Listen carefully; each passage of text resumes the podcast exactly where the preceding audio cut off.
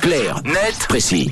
Sur Rouge, et nous on décrypte ensemble à 7h23 minutes un sujet d'actualité avec Tom. On prend la direction de Dubaï euh, ce matin, Tom, l'Eldorado des expatriés, où les prix de l'immobilier se sont envolés dernièrement. Oui, c'est rien de le dire. L'an dernier, les prix ont bondi de 44%. C'est tout simplement la plus forte croissance du marché du luxe au monde, selon le cabinet britannique Knight Frank. Dans les quartiers les plus huppés de la ville, où certaines propriétés s'arrachent à plus de 10 millions de dollars, le nombre de ventes l'année dernière a dépassé celui de l'ensemble de la période 2010-2020. En 2022, c'est pas moins de 132 milliards de dollars qui ont été investis dans cette ville des Émirats Arabes Unis.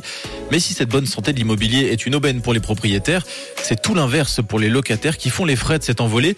Ceux qui étaient déjà installés sur place doivent composer avec des loyers qui ont augmenté de 20% en moyenne l'an dernier et les nouveaux venus doivent se contenter de logements plus petits, plus excentrés ou les deux. Et ça, c'est dans le meilleur des cas. Oui, car cette situation a également tendance à crisper les relations entre locataires et propriétaires, notamment parce que les propriétaires veulent faire décamper leurs locataires afin de pouvoir vendre leurs appartements au moment où le marché est le plus avantageux. Ces derniers mois, les réseaux sociaux regorgeaient de témoignages de familles d'expatriés qui ont reçu des préavis de départ et qui sont aujourd'hui en conflit avec leurs propriétaires. Et comment expliquer que les prix de l'immobilier aient bondi euh, d'un coup comme ça? Notamment parce que Dubaï a su réunir un maximum d'éléments pour attirer les investisseurs. D'abord, Dubaï a été l'une des premières villes du monde à s'ouvrir après la pandémie de Covid-19. Ensuite, même si cette ville est moins riche en pétrole que la capitale Abu Dhabi, elle est très attractive grâce à une fiscalité des plus avantageuses couplée à un mode de vie très luxueux.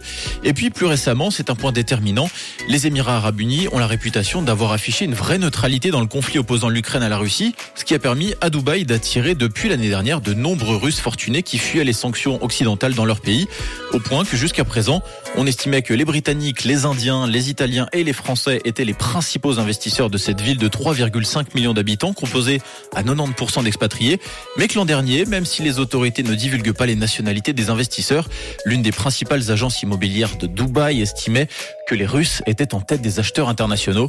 Dubaï, Eldorado des expatriés, mais aussi de plus en plus des investisseurs russes. Eh bien, merci Tom. Un carnet de précis que vous retrouvez évidemment tous les matins. C'est à 7h20 et puis c'est en podcast euh, dès cette euh, fin d'émission pour ce numéro et tous les précédents. Évidemment, vous les retrouvez à tout moment sur rouge.ch en fin d'émission et euh, sur l'application à télécharger.